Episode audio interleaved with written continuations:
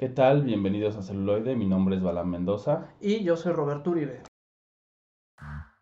Celuloide, la, otra perspectiva. Celuloide, la otra perspectiva. Bien, ya estamos aquí en un episodio más. Es correcto, de celuloide. Y ahora vamos a hablar de, caracteriza por una violencia peculiar, ¿no? O sea, sabemos que existe Muchos tipos de de violencia. violencia, pero creo que la de Sam Peckinpah es muy característica. Y también cómo, cómo aborda los temas, ¿no? Digo, al final han estado escuchando, hemos hablado de muchísimos directores, y cada uno tiene su forma, pero creo que, tanto, creo que vale la pena hablar del trabajo de Sam Peckinpah por justamente esta, esta visión.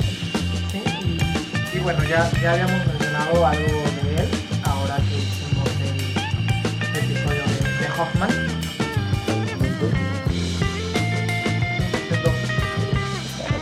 Le ponemos el, Sí. el, el nuevo episodio, pero bueno, hablamos de, de, de su trabajo, que con, con los. Y bueno, ha, trabajado con, como todos lo van a ir este, escuchando, con también ha trabajado con McQueen, por ejemplo, John Hurt, o sea, grandes nombres en diferentes también épocas. Bastante, bastante. Sí, y este, bueno, pues la mayor parte de, su trabajo se ha enfocado en, o bueno, es más reconocido por la parte del western clásico y el western crepuscular, que ya es como el fin de, de- de una época del, del cine, ¿no? De ahí, este, también brincó, digamos, a lo que sería el mismo cine, este, dándole una profundidad más psicológica, haciendo personajes no tan unidimensionales, por así decirlo, de cierta profundidad psicológica a sus personajes. Sí, lo cual también habla de, ese, de esa evolución en su trabajo, ¿no? De, como este voy haciendo personajes más complejos, como son más complejos, pues, asemejan, por así decirlo, a la vida, ¿no? Entonces también nosotros podemos empatizar con ellos, más allá de su situación o de los eventos o de los hechos que hay. Eso es importante para generar un tipo de cine que no solo genere como las ventas, sino además una conexión con la audiencia. Exacto. Y también, este, como muchos, o sea, creo que Sam Peckinpah, este, él empezó en televisión. Él empieza en televisión, este, en 1954 con una, este, con, de la mano de la CBS, ¿no? Y tiene varias, este, miniseries y series y ahora es más común, ¿no? Pero ahí en esa época no era tan común, o no era bien visto, digamos, la, la situación de que, ay, es que tú eres director de películas, ay, ahora vas a hacer películas, ay, qué gacho. Así era un poquito como. No se consideraban el mismo. eh, el- el mismo estándar, la misma categoría. Por así decirlo, como. digo, ya hemos hablado también acerca de los lenguajes, ¿no? Sí son dos lenguajes que, si bien son audiovisuales, tienen diferencias, ¿no? Por ejemplo, una serie que puedes extenderte 10 capítulos y abarcar muchas más cosas, ¿no? Una película mejor dos horas. A lo mejor menos. Y digo, depende de, ya hemos visto de Irishman, pero justamente eso, ¿no? A lo mejor de Irishman que dura tres horas y cacho, sí abarca todo lo que meses. quería, pero que, que dura como tres meses. date una sentada y dices, híjole, Sí, de, de hecho, el Iron Man podría ser una excelente miniserie. miniserie, o sea, tres capitulitos de una hora. Ajá, me queda excelente. De hecho, así más o menos la, la puede ver uno. Entonces, este, pues sí, este, habla de esto, mucho de eso, ¿no? Entonces, Y pues bueno, ya basta de chorizo, vamos con la maciza. Y vamos a empezar que yo creo con... Déjale, güey, vámonos, vámonos un poco cronológicamente. Ah, cronológicamente. Un poquito, cronológicamente luego ya, luego ya jugaremos eh, con los tiempos. Ok. Entonces, The Getaway, ¿no? es de 1972.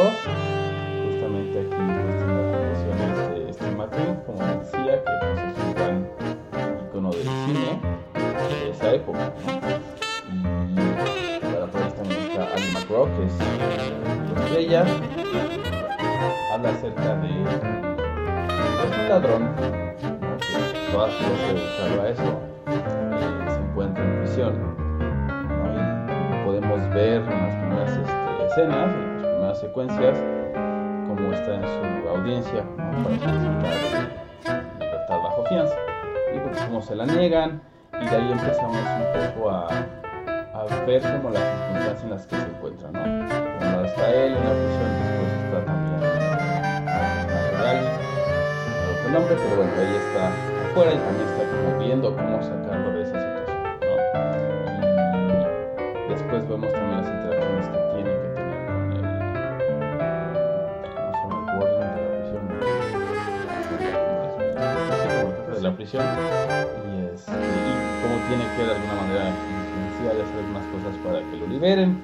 Él accede, pero con una condicionante. ¿no? Y esa condicionante es, te voy a dejar salir, pero vas a tener que hacer un trabajo para mí. para mí cuando salgas. Y cuando te lo diga no sabes qué es, o sea, no tienes nada de información, solo tienes que decir sí, En sales el libre, momento de que, de que yo lo necesite. te voy a llamar.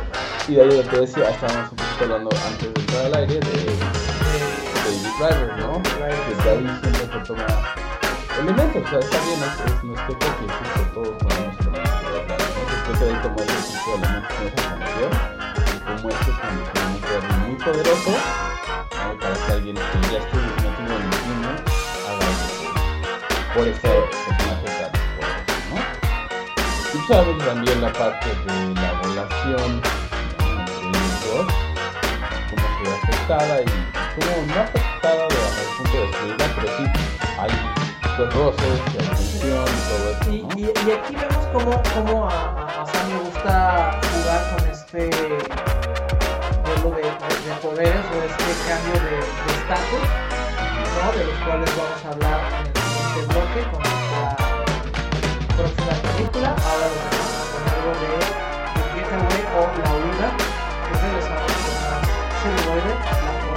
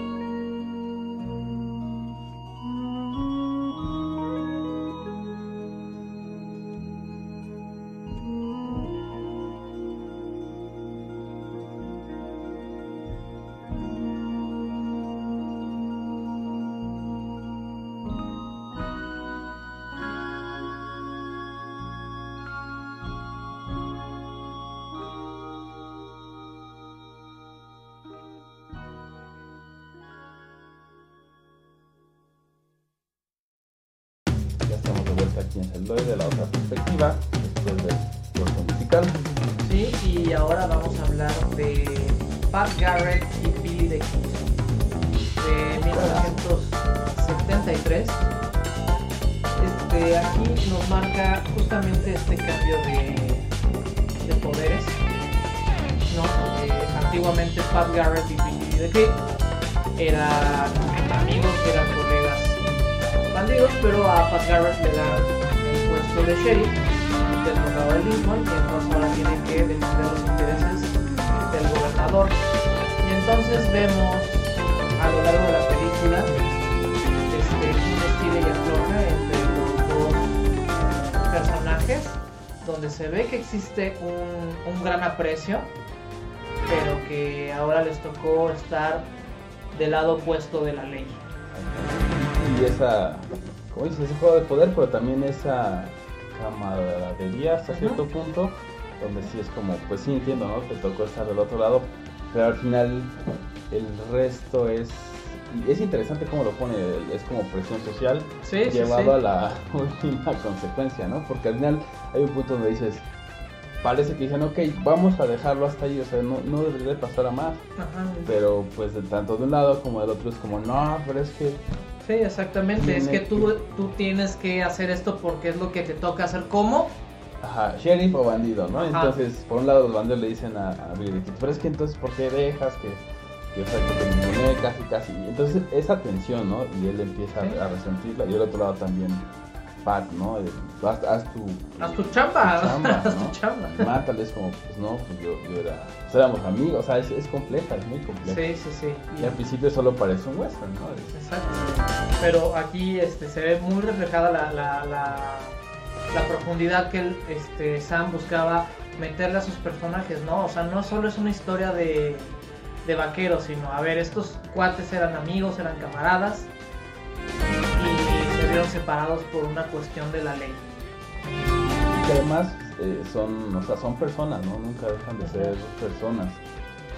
Es como siempre grandes personajes, ¿no? Estos íconos se nos olvida, fueron personas, tuvieron vidas de personas, tuvieron que tomar decisiones eh, muy grandes, a lo mejor muy pequeñas o por lo que sea, tuvieron que estar en esa situación, ¿no? Entonces, e- ese, ese duelo es más psicológico, sí, más allá de estar enfrentándose, ¿no? Pero, que sí hay acción, pero, sé. Y, y además, este, otra, otra joyita que tiene esta película es que aparece Bob Dylan y está musicalizada. por el y eso añade, añade muchísimo, ¿no? Sí. O sea, ese soundtrack que es genial, entonces Y pues bueno, la, la canción de Knockings de Heaven's Door justamente surge de esta... este soundtrack de esta película, así como inspiración, sí, y eso es interesante, la compone, ¿no? Y después obviamente llega Guns N' Roses, en su momento en los 90 hace el cover y es cuando, bueno, toma como esta, ese boom. ese boom. Pero pues ustedes nos pueden decir una vez que vean la película que les gusta más, si la original o el cover. Se pueden comunicar con nosotros ya sea vía Twitter, Facebook, Instagram o a, nos- a nuestro correo que es contacto arroba celuloide.live. Ahí estamos, respondemos todo lo que nos mandan. Hay unos también que han estado, bueno, que Facebook, por ejemplo, está esto más activa en La comunidad. la comunidad y pues obviamente también ya sea los likes y todo lo que hemos compartido ahí, ¿no? Que tratamos de ponerles Entonces, pues ustedes no dejen de, de ver esta película, creo que es una de las mejores de Sam Peckinpah. Ya hemos hablado un poco más de- del género western y vamos a hablar más en nuestros próximos episodios ya que Sí, es, es, es un género muy gustado, ¿no? Y tiene creo que muchos fans. De los programas que hemos hecho al, al respecto, llevamos dos. Han tenido muy buena recepción, entonces a lo mejor, no, no a lo mejor, yo creo que vamos a hacer un, un tercero. Un tercero. Obviamente no tratando de, de no repetir, pero bueno, ahí van, van a ir este, viéndolo más adelante. Claro. Y ahora los dejamos con algo de Pat Garrett y Billy the Kid, musicalizado por Bob Dylan. Regresamos aquí en celuloide, la otra perspectiva.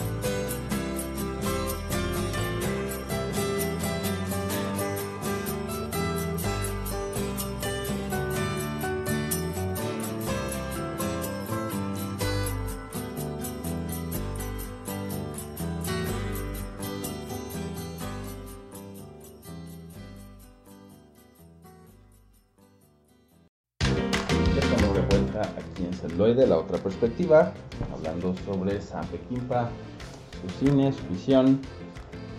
Sí, y hablando un poco acerca de, su cine, este, en alguna de sus películas llegó a ser hasta 2700, más de 2700 cortes a, la escena. O sea, hay una escena que es un stand-up mexicano, la cual tenía únicamente esa escena tenía 325 cortes en 5 minutos. Para hacerlo lo vertiginoso, de cierta manera. obviamente no sé sea después de la edición, imagino que no, pero lo descarto voy a Sí, pero sí, de todas maneras, ¿no? Es,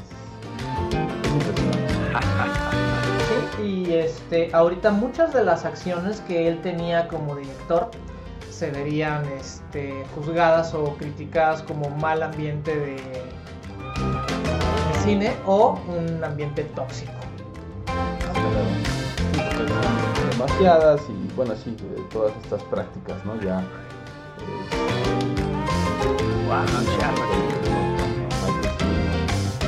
estas super mega grandes producciones y estaban ahí, pero necesito que sea el sol de las 6 de la mañana. entonces, tenía, todo el mundo desde las 4, porque no es de que digas, pongo en 5 minutos todos. No, no, no. Lleva horas, a veces 3, 4 horas, entonces pues ya son condiciones que... Entonces sí, y eran a veces este jornadas de trabajo de, de tres días sin descanso, ¿no? Exactamente. Claro, todas las formas, locación entonces ese tipo de cosas sí ya, ahorita. Que, ahorita ya, ya, ya procuran medirse, es así como de, ok, si, nos vemos a las 4 de la mañana, o, o, pero ya digamos a las 3 de la tarde ya todos terminamos, sí. Terminamos. El día de rodaje, sí, sí, sí ya, ya no es, eh, seguimos y hasta que, o sea, al final también se, se, maneja de manera distinta, tienes que planear más días a lo mejor en la locación o algo así. Exactamente. Y, y, eso me recuerda un poco lo que pasó con la película de Revenant, mm. con este Lubowski, ajá, que, que, que, buscó ciertas, ciertas mañanas, ¿no? Y, y que tuvo que detener el, el rodaje porque la luz no era como como se estaba imaginando, visualizando. Exactamente, entonces existieron tres días donde prepararon todo y, él dijo, no es la luz que quiero, vemos mañana. exactamente. Sí, sí, sí. Sí, pero volvemos al mismo, no es de nos quedamos puestos todos, o retiran, se acabó el día, no es al día siguiente lo mismo, no es al tercero o cuarto, sí, sí, no, se recuerda haber visto la entrevista con este entonces decía de hasta creo que el sexto, sí, algo así. Sí, hasta el sexto. Ahí está. Ahí está, es eso, córranle. Y que usó mucho la luz natural, por eso es que, y como eran lugares abiertos, digo, se puede hacer, pero eso lleva mucho trabajo, entonces todo eso tuvo que hacerlo, ¿no? Pero sí, definitivamente, tantos cortes en un o sea, no. ya ahorita eso no existiría. No. bueno, vamos a, vamos a la siguiente peli que es de 1977, Cross of Iron, la Cruz de Hierro, que obviamente hace referencia, ¿no? Y desde ahí podemos ver que hace referencia a la Segunda Guerra Mundial, es una película ubicada durante ese conflicto bélico, y bueno, obviamente lo que venimos diciendo, ¿no? Eh, desde la visión de Sam Peckinpah. Algo que hablábamos fuera del aire es que no presentan, lo que me gustó mucho es que no presentan a los nazis como son los nazis malos. Sí entendemos todos, ¿no? O sea, las consecuencias y todo esto, ¿no? Podemos decir, sí, eran malos, si lo quieren poner así, ¿no? Pero también lo mismo que veníamos diciendo, son humanos y, vemos también como sus aristas y vemos que al final también no todos son iguales, ¿no? O sea, aquí está padre porque hay un nuevo comandante que llega al frente eh, ruso entonces, pues llega con mucha arrogancia y tiene como muy, muy metido todo este tema de, la supremacía y todo esto, ¿no? Y hay un sargento por ahí que pues ha ayudado a salvar a varios eh, altos rangos, ¿no? De, este ejército alemán y, que vemos también ese lado humano, ¿no? Sabemos que agarran a un niño ruso, pues es así de lo matamos o que es como, pues no, o sea, sí, agárralo y pon la prisión y ya, o sea, como ese, ese lado humano, ¿no? Que dices, no, pues son nazis y no, o sea, todos son hermanos y también hay muchísimas historias por ahí, ¿no? De, pues sí, soldados que a lo mejor no hicieron su deber, por así decirlo, porque su deber era hacer eso. pero les ganó el lado humano, decir, no, no puedo hacer esto, ¿no? entonces eso, se me hizo interesante. Y sin llegar a ser como... Eh, cliché. Cliché o como ese soap opera, ¿no? O sea, no es como ese tratamiento todo infantil de, ah, sí, es bonito y ya. O sea, no, también tiene sus otros lados fuertes, ¿no? Pero, o sea, son esos contrastes y esos matices que justamente es lo que nos hace humanos. Podemos tener cosas muy, muy, muy crueles y también cosas, pues sí, muy, muy altruistas y muy es, es como de, oye, ¿por qué de repente este, ves a un, no sé, a un vagabundo y no le das limosna, pero ves a un, un perro y le das tu comida, ¿no? O sea, son esas aristas, esas, como decir, esas disyuntivas que de repente nos hacen complejos como personas que, que se han buscado meter en sus películas. Y en, esta pues es como algo que ya hemos dicho, ¿no? A la academia siempre le han gustado todos estos... Eh, de guerra. Dramas de guerra. pero pues también lo mismo, ¿no? Metiendo también parte de ese mensaje de todos somos humanos. Sí, están todas estas otras cosas. Y también un poco dejar que la historia desenvuelva el resto de las cosas que a lo mejor no podemos inferir. ¿no? Y otra cosa que se me hace muy padre de esta película es que no nos pone el frente norteamericano siendo que él es de California, tú, tú dirías, no, pues nos va a poner como todo el mundo pone. Como todo el mundo. Entonces él se va al, al otro lado, ¿no? Él se va al frente ruso. Exacto. Y este, nos plantea toda esta dinámica. Sí, la verdad es que eso, eso es muy eh, digno de reconocerse, simplemente por resistir ese, digamos, nacionalismo a ultranza que luego llegan a tener pues muchos directores, ¿no? Y fue un poco, no ya neutral, pero sí dijo, voy a contarla quitando esa parte, ¿no? Que sería muy fácil, vuelvo a lo mismo, muy fácil decir, ah, es que es bonito todo, o es que, ah, es que somos americanos y, ganamos y lo que sea. Y no es como, ahí están los conflictos también, ¿no? Sí. En, en ese mismo meta conflicto que es una, una guerra mundial. Y esta me, me, hace recordar un poco este, justamente con lo de este chavo y de las juventudes hitlerianas a una película mucho más reciente que es Jojo Rabbit. ¿No? Se puede relacionar así completamente. Es como, cómo, cómo llega esta juventud con X ideología siendo capturada por el bando contrario, ¿no? O sea, vemos este, tanto en esta película como el Jojo Rabbit, este, el, el, cómo la, la ideología puede llegar a Sí, puede llegar a cambiar y también pues, los intereses o incluso el mismo, los mecanismos de sobrevivencia, ¿no? O sea, sí. es, es, increíble eh, la complejidad que tenemos como seres humanos, ¿no? ya por ahí, eh, para finalizar el bloque, pues hay una escena al inicio donde están haciendo como unas explosiones y se ve se ven las bolsas de sangre, ¿no? O sea, de los efectos pues de sangre, entonces, pero se nota que es eso, entonces, digo, al final es curioso mencionarlo por lo que hemos hablado. De repente creemos que, ah, no, es que los errores ya no pasan cuando ya estás en Hollywood o lo que sea. Es como, no, o sea, siempre te vas a enfrentar a cosas distintas. Si quieren hacer cine, pues háganlo. Pero ahí también van a tener errores. Y siguió haciendo películas, entonces. Sí, claro, y eso, y eso no, no lo detuvo, ¿no? O sea, cualquier otro dije, hubiera dicho, ay, me equivoqué, voy a hacer la burla de la comunidad. Igual y sí generó ciertos comentarios. Sí, claro. pero siguió trabajando, ¿no? Siguió haciendo lo que, lo que él quiso hacer. Pues bueno, ahora nosotros nos dejamos con algo de la Cruz de Hierro y regresamos con más Santa Equipa aquí en Celuloide, la, la otra perspectiva. estamos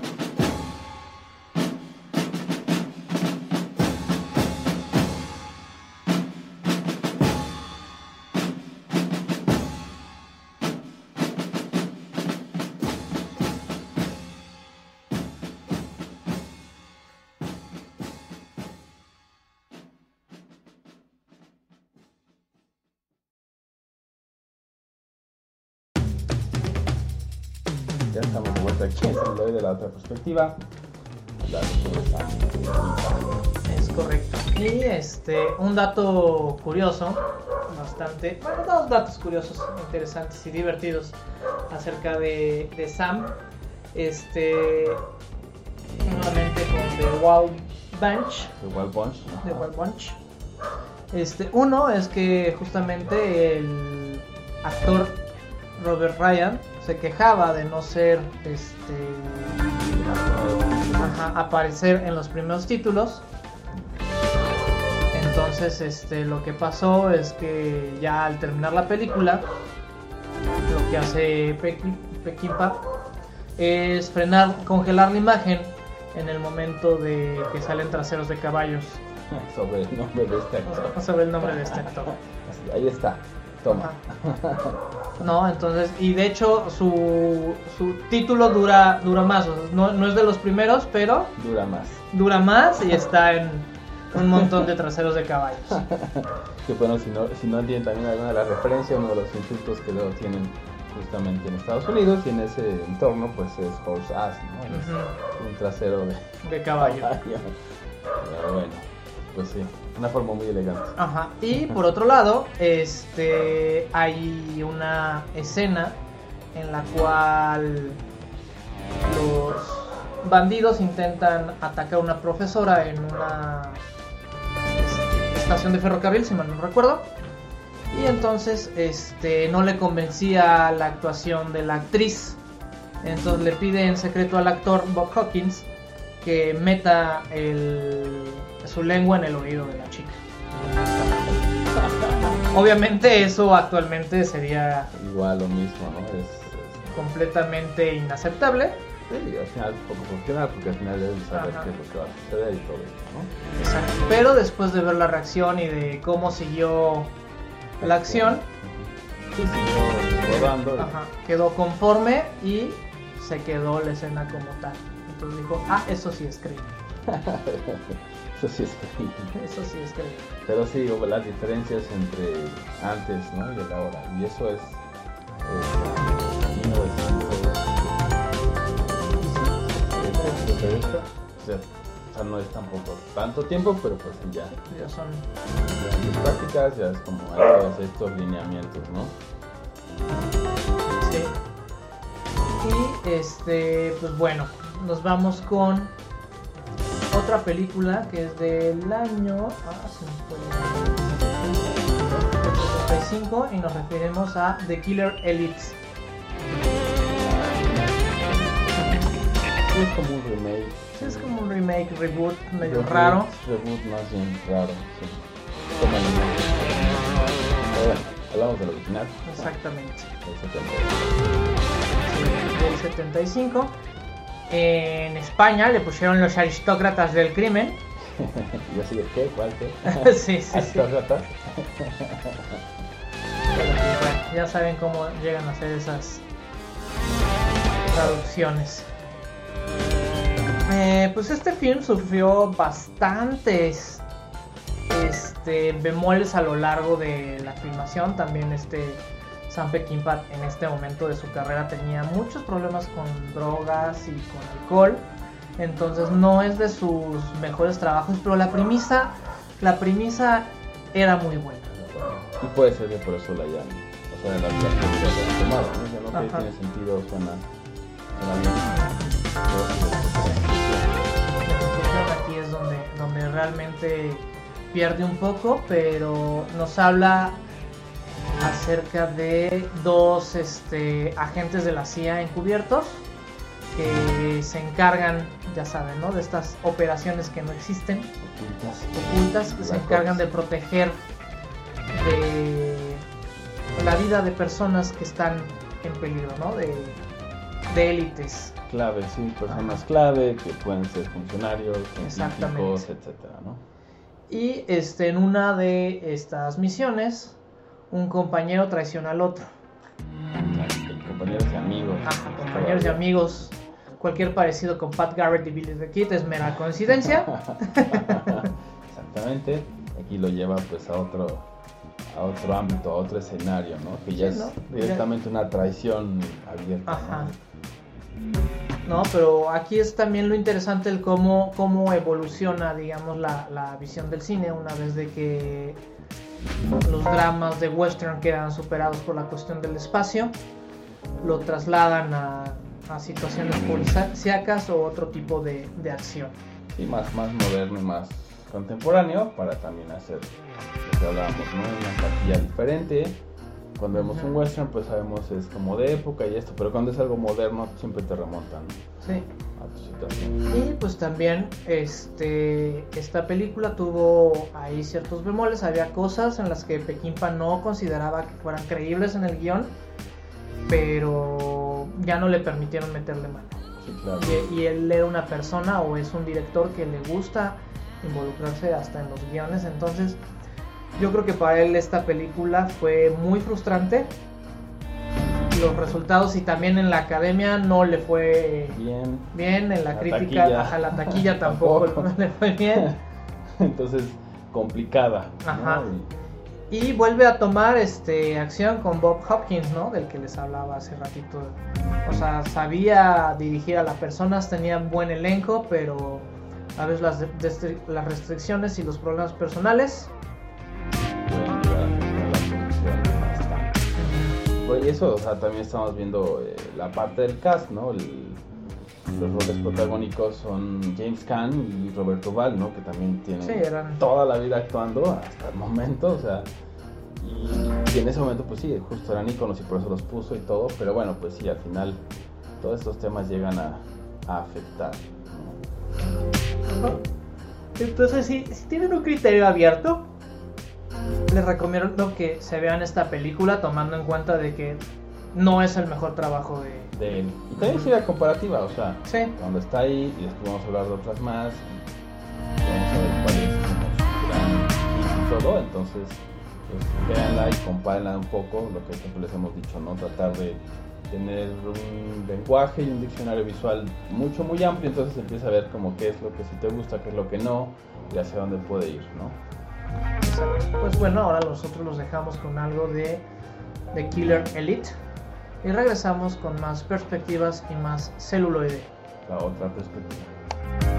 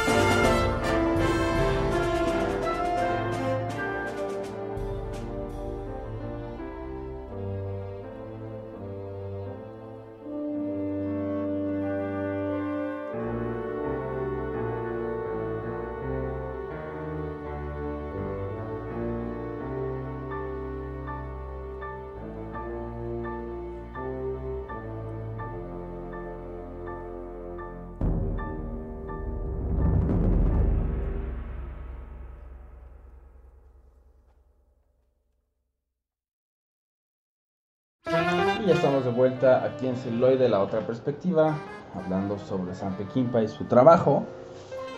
Y bueno, ahora vamos a, a ver justamente ese contraste ¿no? del que hablábamos. Venimos de hablar de, de Killer Elite, que fue difícil filmar todo y, y no fue tan bien recibida. Pero vamos al caso contrario, que es Convoy de 1978. y que hablábamos también fuera, fuera, del aire, pues es una premisa que parece muy simple, ¿no? Son unos camioneros que se conocen y andan por ahí haciendo pues sus entregas o van en sus recorridos y hasta ahí pues dices, Meh. andan haciendo camionadas, ¿no? Exactamente. Entonces dices, Meh, ¿qué, ¿qué, puede haber de interesante, ¿no? Hasta que vemos cómo entra este otro personaje que es eh, Lyle, ¿no? El sucio Lyle que es un policía corrupto que todo el tiempo los está ahí monitoreando eh, a través de la radio civil, ¿no? Que es la que usaban para comunicarse, sí, para comunicarse entre los mismos camioneros. Ajá, y avisarse si había justamente retenes, si podían este, ir más rápido y todo eso, porque había una restricción muy fuerte en ese entonces, ¿no? De, de la velocidad, podían ir solamente a 55 millas por hora. Entonces, sí, que es como 90 kilómetros por hora, digamos, haciendo. Ajá. Entonces, pues tenían que irse viendo, no, sabes que hay una patrulla en tal lado, entonces como que usaban eso. Este policía los está escuchando y les dice, sí, ahorita está todo libre, ¿no? Entonces ahí van todos y se aceleran y todos los detiene, los multa, les empieza a pedir dinero y todo esto. Y a partir de ahí empezamos a... Como a un estire y afloja. Exacto, y empieza a generar toda esa tensión y empezamos a ver hacia dónde va a ir lo que parecía ser esta premisa tan sencilla, ¿no? De los, los traileros. Y entonces eh, eventualmente van a un lugar a comer y dicen, bueno, ya nos atoraron, como decimos aquí en México, ya nos, nos tuvimos que dar dinero, vamos a comer y ya, no nos olvidamos del asunto. Y están como en este bar justamente de camioneros y todo bien. Pero, pero... Que llega otra vez Jerry Lyle, ¿no? Y está ahí nada más viendo a quién va a multar o algo, ¿no? Viendo que, de dónde son las placas, todo. Entonces, sucede que entra por X o Y, se arman los golpes, lo terminan golpeando y, entran más policías, entonces se arma una trifulca, ¿no? Una trifulca entre camioneros y policías. Y policías. entonces todos después de que ya los esposan contra las mesas o donde los puedan poner, lo que hacen es este pues huir, ¿no? Y entonces de ahí empieza como ya la trama bien de convoy. Porque pues eran solamente como cinco camioneros, ¿no? Entonces van ahí los cinco camiones en convoy, escapando porque el protagonista, que justamente es este Chris Christopherson, que aquí le dicen Robert Duck, ¿no? El pato de Hule, eh, es el líder, entonces le dicen, pues te seguimos donde tú nos digas. Dice, yo sé un atajo y todo esto, ¿no? Eventualmente los empieza a perseguir obviamente este policía y ya pide refuerzos, ¿no? a la policía estatal y todo esto y se empieza a poner todavía más bueno porque entonces varios traileros, o sea, van escuchando, ¿no? Lo mismo en la banda civil, en esta banda civil van diciendo pues vamos hacia tal lado y todo esto, ¿no?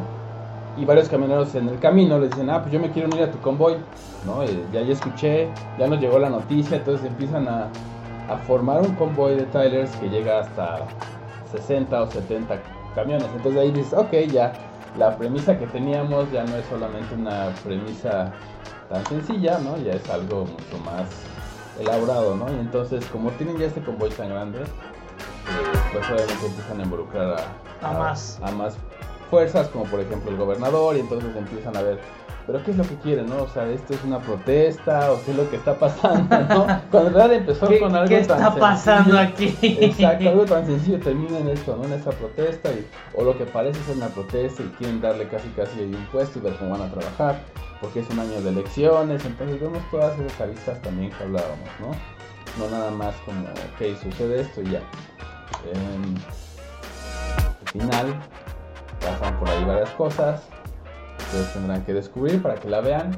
Pero al final esta fue una película que fue súper bien recibida, tanto por la época, porque justamente se inspira, la historia detrás es muy buena, voy a poner por ahí también el post en Facebook, se inspira en una canción que ahorita van a escuchar, igual se llama Convoy, y habla exactamente de estos personajes. Entonces él, toma estos elementos, los pone en la película, y como todo este movimiento de traileros y mucha gente empezó a utilizar la banda civil, como ahora sería el, social media, ¿no? O sea, antes no había sí, Facebook. no existía eso, sino Entonces había la, la que me comunico y escuchabas, ¿no? Ah, pues mira, están persiguiendo a Robert Dog en la federal, tal, tal, tal, tal, ¿no? Y así, esa la pasaban, esa era como su diversión y su, entretenimiento. Entonces tuvo muchísima fuerza y en taquilla y en la crítica, etcétera, le fue bastante, bastante bien, ¿no? Entonces, la verdad es que es bastante entretenida y tiene secuencias muy muy buenas que son justamente contrastantes, porque por ejemplo están los camiones ahí en un polvadero, mientras está como música clásica de fondo. Entonces esa secuencia es bastante, bastante genial. Y pues bueno, esperemos que ustedes hagan convoy y descarguen o escuchen el resto de capítulos anteriores de celuloide. Mientras tanto, nosotros nos dejamos con algo de la banda sonora. Y regresamos aquí en celuloide la otra perspectiva.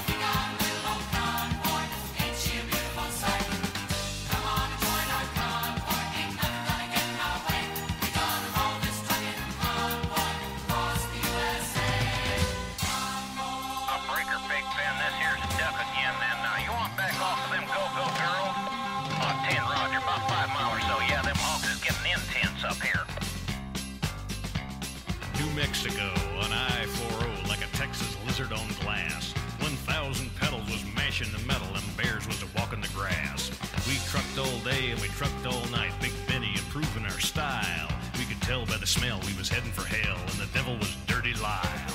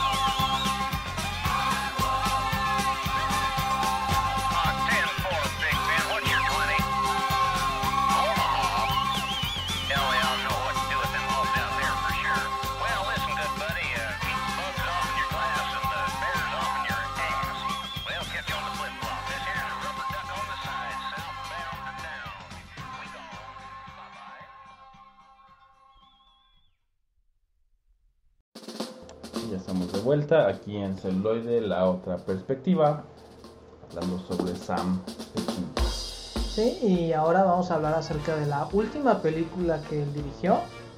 Nos referimos a The Osterman Weekend. Es película homónima a una novela. O mejor, novela homónima de esta película. Sí, sí, sí. sí. No, bueno, está basada en el libro. Se está basada en el libro, ¿no? O sea, ya, Para no complicarnos. para no complicarnos, está basada en el libro, este, en la cual es un grupo de reporteros los cuales se dedican a exponer este, brutalidad policíaca o, o exceso de, sí, de fuerza por parte de la policía. Y todo iba muy bien hasta que son contactados por la CIA y los ocupan para descubrir una invasión soviética dentro de los Estados Unidos, Chan, chan, chan. conocida como Omega. Y es por eso que en España se le conoció como clave Omega. La de Omega, que era el nombre este de de la operación. ¿no? Sí, Y interesante porque es 1983. cuatro. 4, ¿no? Es del 84, entonces. Eh, es igual, 80 hablar de. Sí, bueno, la, la- la- la película era del 83, Peckinpah muere en el 84. Sí. Lo digo, o sea, hablar de, de violencia. autoridad en los 80 y bueno, ahorita de cuántos años después, ¿no? Estamos en Sigue, 2020, ajá, sigue 2020 existiendo. y- Aunque obviamente ya no es lo Ajá. mismo, porque justo lo que hablábamos, así como el radio banda civil era el social media de antes, pues también ese tipo de reporteras, eh, eh, reporteros eran como los ojos de todo el resto de las personas, porque no estabas ahí. Ahora ya pues puedes documentar con tu celular y todo esto, ¿no? Pero antes, si alguien no hacía ese trabajo, pues simplemente era invisible. ¿no? Sí, Y pues eso, porque no había un tercer testigo, digamos, sí, ¿no? Exacto. muchos crímenes quedarían impunes. Exactamente. Entonces se dedicaban a esto y bueno, los contactan para, para esta operación. Y de ahí, como hemos visto, ¿no? Empieza a, to- a tomar un giro, una, no un giro, pero una dirección diferente. Sí. ¿no? Aquí de igual manera, aunque la película en lo personal creo que es muy buena, pues ya se ve a un Peckinpah cansado, ¿no? O sea, Claro. Sí, ya más, más deteriorado. Y en general, pues, tenemos un poco de su vida y todo esto, pues. Ya años, a ver, final, pues. drogas, alcohol, etcétera. Y también, pues, como has visto, sus prácticas de trabajo y excesivo el trabajo, pues. contribuyen a que esto se sienta también ese lenguaje o ese ritmo incluso ¿no? Sí, sí, sí, bien, pero, sí pero bien, pero se alarga. Y de hecho, esta película salió con, con dos ediciones. La que salió comercialmente fue de 106 minutos. Y este después salió la versión de Peckinpah con 113 minutos. O sea, también Sí, le añadió nada más un poquito. Ajá. Y bueno, por ahí tiene la actuación de Roger Howard, que pues es el representante de entonces no ubican también a John Hurt, que también tiene igual que actuando y ha participado en lo que se te ocurra, ahí él ha estado, ¿no? En algún momento, bueno, al menos en el género, entonces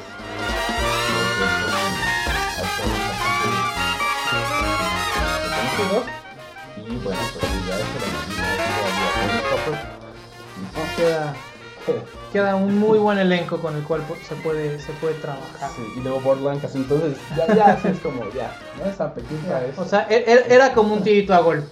Así como de ya, ya está el gol puesto. ya nada más es tuc, y ya tan tan no pero bueno al final pues sí es este, su última película vemos todo esto vemos cómo se desenvuelve esta esta operación y este esfuerzo no por desenvolver todas estas intrigas toda esta esta operación que pues es se considera de seguridad nacional no puede comprometer la seguridad nacional de Estados Unidos entonces tiene como esa esa prioridad por encima de cualquier cosa. Y pues bueno, ahora los dejamos con algo de Osterman Weekend. Y regresamos a la otra perspectiva con, con las recomendaciones.